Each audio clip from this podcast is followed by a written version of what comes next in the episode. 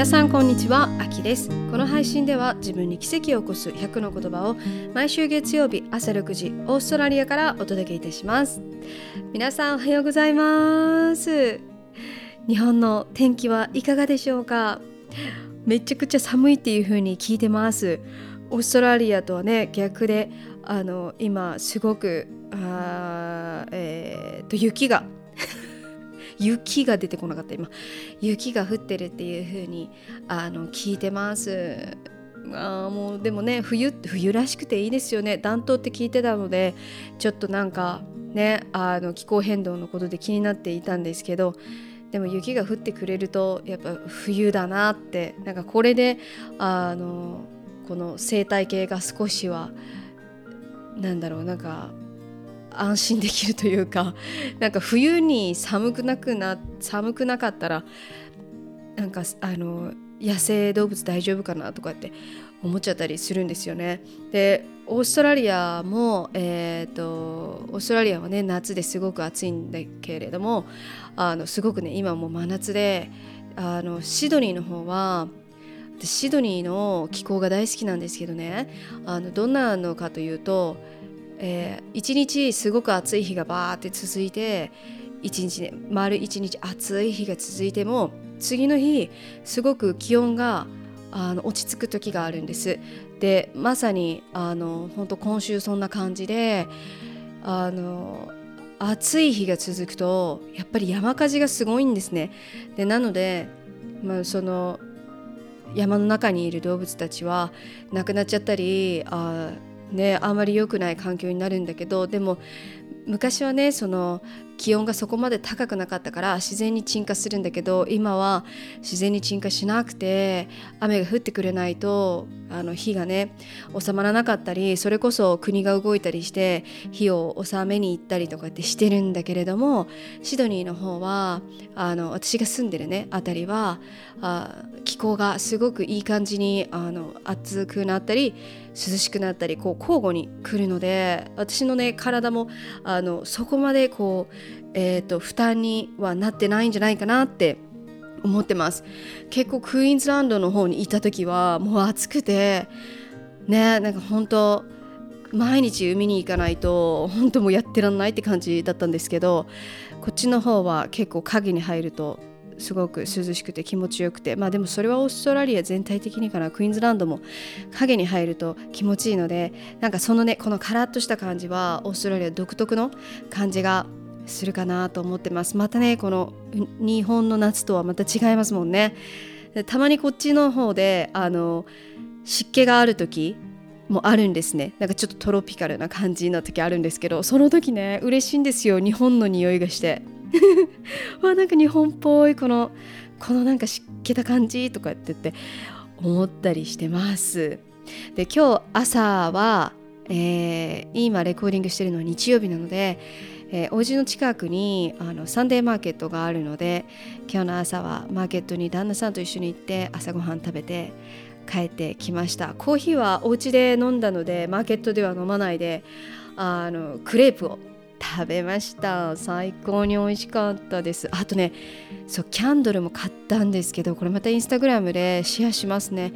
めっちゃ素敵だったの私初めてあの、えー、キャンドルの中にストーンが入ってるのを見ました。それ買ったんです。めちゃめちゃ良かった。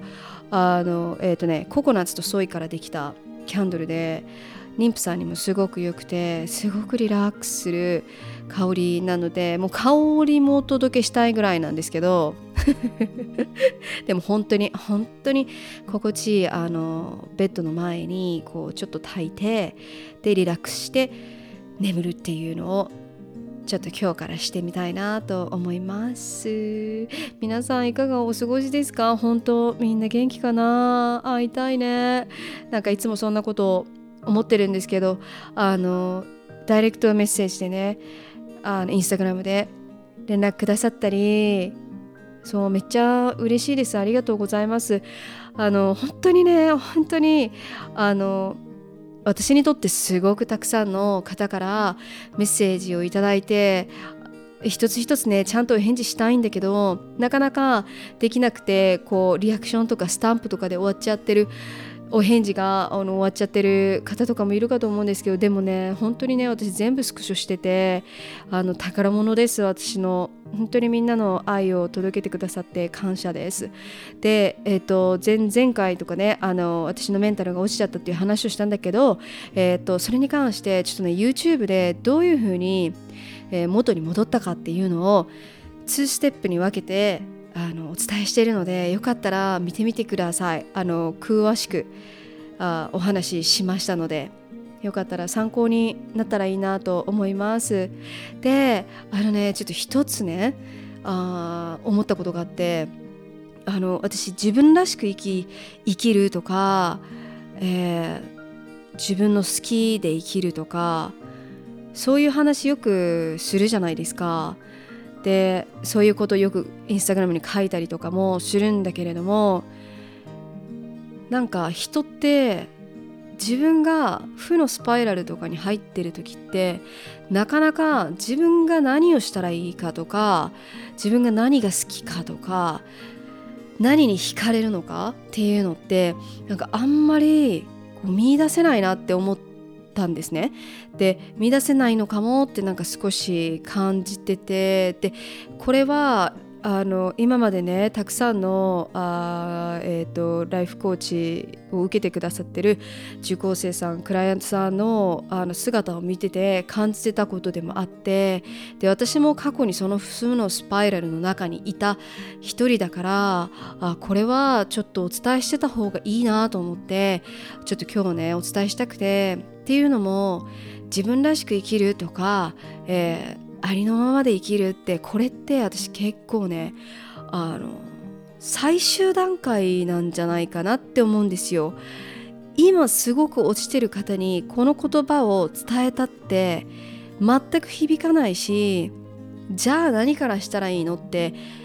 なるんじゃないかなって思ったんですね。で私がそうだったから。であのこの言葉も同じなんだけど同じなんですけどあのセルフラブあるじゃないですか。自分を愛してっていう言葉あるじゃないですか、まあ、自己愛っていう言葉だけど直訳するとね。自分を愛してくださいっていやもうそれ最終段階でしょって思うんですよね。思いませんか？一番難しいの自分を愛し愛することって。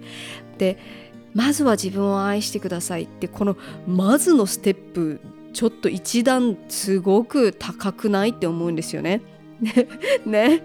で今私はそれもちろん言える言えるというか伝えたいと思うしで伝えてらっしゃる方たちの言葉をすごくすんなり入るし本当にまさにそうだなって思うんですよ。本当に自分を愛するっていうことが自分の人生の軸としてなれば本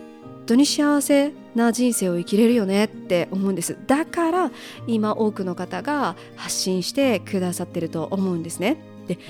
でもその方たちももうできてるんですよ。自分を愛するっていうことできてるから言えるんですね。ででも一旦立ち止まってでそこからちょっと一旦自分の人生巻き戻しにしてみた時もし自分の人生の中でどん底の時があるのであれば一旦そこをそこのチャンネルに合わせて自分にもう一回問いかけてみてほしいんですよ。でで私ちょっとやってみたんですね。これ自分を愛してとか自分らしく生きてとかありのままで自分でありのままの自分で生きてって私言ってたけどじゃあ私がどん底の時にこのこの言葉を誰かにポンと言われたからといってそこまでなんか大きく変われなかったんじゃないかなって思ったりしたんですね。でそれ相手にもよると思うんですよ人にもねよると思うんですけどなんか例えば YouTube 一本見て人生変わりましたってそんなのももちろんあると思うんですけどすごくなんかこうポジティブが多くなってきてる世の中だからこそそのポジティブになれない自分がすごく嫌になったりとか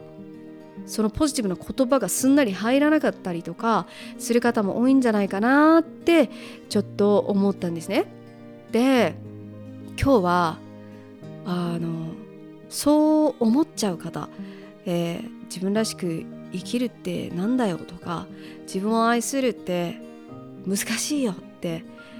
それ一番最終段階でしょってもうラスボスでしょって 思うような感じの方がこれを聞いてくださってる方でいたらちょっと一度あのこれを一つ実践してもらいたいなと思うことがあるんですね。でこれに関しては本当私のあの独自のメソッドなのであの皆さんに聞くっていうわけではないかもしれないので本当にこれは人生のヒントとしてちょっと頭の片隅に入れてもらえたらなと思います。どんなことかというと、えー、自分の周りの人にでそしてそれが多くの人ではなくて3人から5人の方に私ってどんな人？って聞いてほしいんです。もう一つ2つ聞いてほしいんですけどね。私ってどんな人？もう一つは私ってどんな職業が向いてると思う？でこの2つを聞いてもらいたいんです。でこの聞く相手っていうのはがとっても重要で自分が本当に心を許せる人で相手が損得感情なしで答えてくれる人。本当にあなたのことを知ってる本質を見抜いてくれてる人。家族かもしれないし親友かもしれないし一緒に実際に働いてる人かもしれない。ですよね。どいろんな方がいてるのであのどんな方でもいいんだけど自分が心を許して、え話せる人に一度聞いてもらいたいんです。であの、えー、SNS が今あるので SNS のストーリーとかでもあのクエスチョンの機能あるじゃないですかあれで聞くのもありなんだけどでもあのさっき言ったように本当に心許せる人だけの本質自分自身を見てくれてる人だけのあの答えがすごくまともに返ってくるのであの SNS になるとどうしてもあの万人の人のこの答えになっちゃうじゃないですか。じゃあすごく自分が混乱しちゃうのでなので自分が自分自身が混乱しちゃわないためにも3人から5人の人に一度聞いてみてもらいたいんです。で自分自身がどんな人かっていうのとでそして自分自身がどんな職業が向いてると思うっていうのを一度周りからの目線で自分の中に入れてほしいんです。引き出しの中に入れてほしいんです。ででこれねあの思うんですけど自分ってあんまり自分のこと分からなかったりするんですよね。で周りの方が意外と自分のことを見てくれてたりしたりするんです。自分が気づいてないところをすごく知ってくれてたりするんです。だからこれってめちゃめちゃ宝なんですよ。もう宝石宝石宝石なんです。だからこれをなかなか自分で見つけれてない人がどういう風な状態になってるかというとえ自分が何したらいいのかわからない自分が何ができるのかわからないってずっとこの長いトンネルの中にいる方は周りの方に一度聞いてみてください。でもちろん自分自身の人生だから自分で最終的には決めるんだけどでそして自分自身の人生だからその人のタイミングで必ず必要なヒントっていうのはその時その時でねあの得ることができるからあのもしかしたらその聞いた時がそのタイミングじゃなかったとしてもしてもでもいつかあ私そういえばあの時言われたこと今してるわって思うようなこともあるんですよね。で、えー、逆にえ私そんなこと考えたこともなかったしなんかそんなの自分でできると思ってもないよっていうようなことをいやいや絶対できるよって。いや絶対向いてるよって言ってくれる周りの人もいてると思うんです。なぜならその周りの人はもう見えてるんですよ。そのその人のその人のこのステージを。で自分自身がその扉を開いてなかっただけで実際にそこにはその空間っていうのはもうもうすでにあって自分では見えてないだけで周りからは見えてたりすることもあるんです。で私よく自分が辛い時とかどうしようもない時本当に周りに頼ってって頼ってくださいっていうふうにお伝えしてるんだけれどもでそれが、えー、私の本でも書かせてもらったように、えー、人だけでなく本に頼ることとか何か環境を変えるっていうふうにその空間を変えるっていう、えー、頼るっていうこととかそ自分だけでこう閉じ込められえ、えーと、自分だけで閉じ込めないこと。ちょっとすごい今の今の難しかったな、えーと、自分だけで閉じ込められ閉じ込めないこと。をあのそうしてください意識してくださいっていうふうに伝えてるんですけどその一つの方法として、えー、自分ってどういうふうにどう思うっていうのと自分ってどういうふうな私ってどういうふうな職業が向いてると思うっていう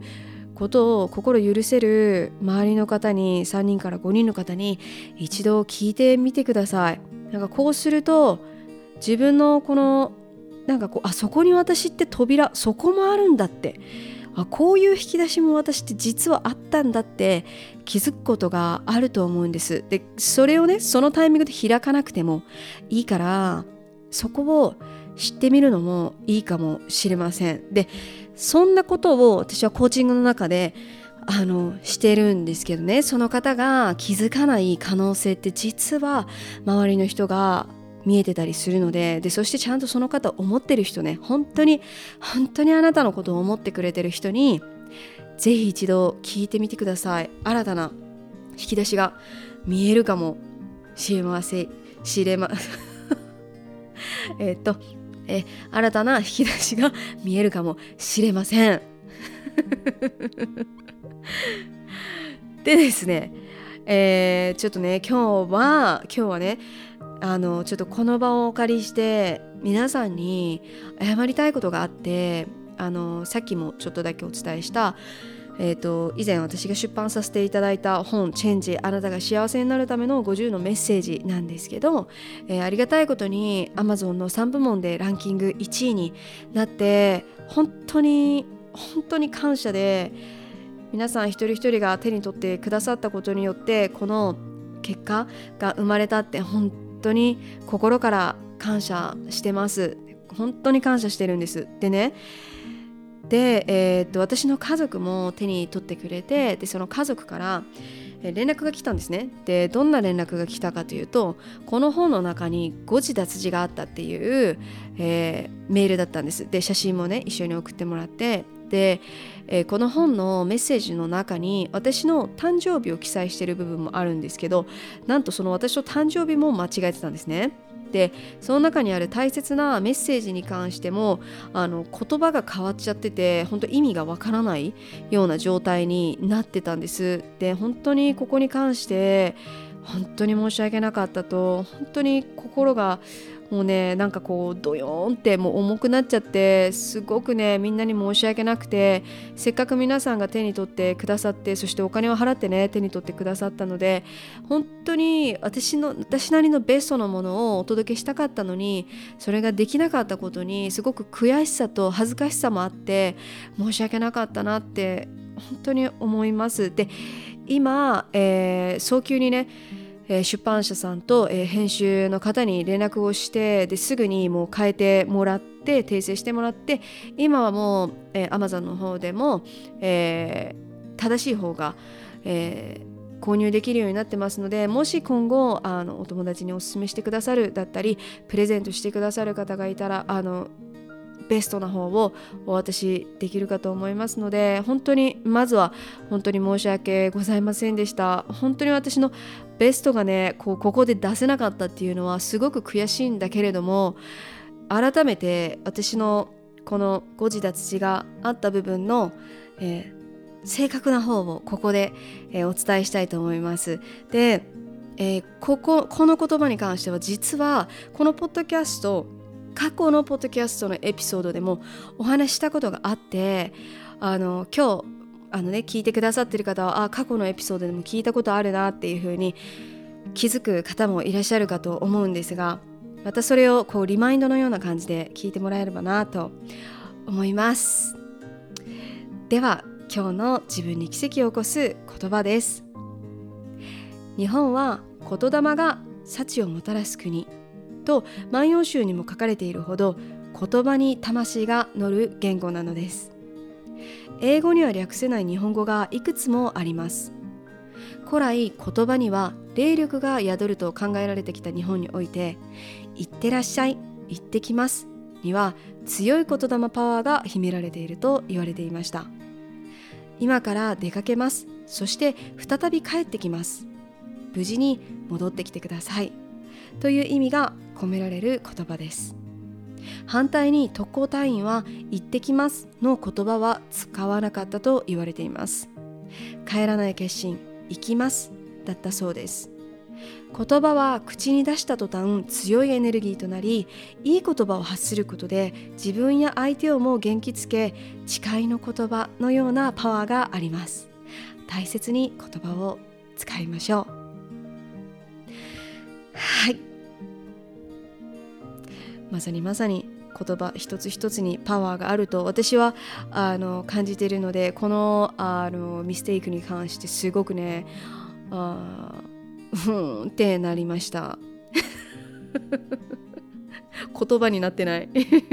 おってなりました。すごくねあの私の学びにもなりました。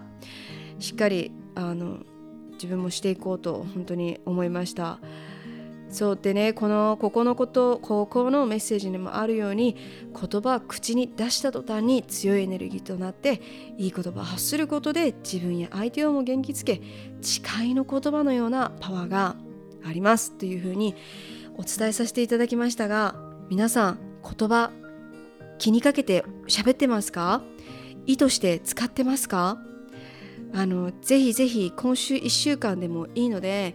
意識してみてください。あの自分自身にかける言葉もそうだしもちろんね。で子供にかける言葉自分の両親にかける言葉パートナーにかける言葉一度こうこの言霊すごいエネルギー宿ってるんだなっていう意識をしながら走ってみるとどんどんと環境が変わってきたりこのうーん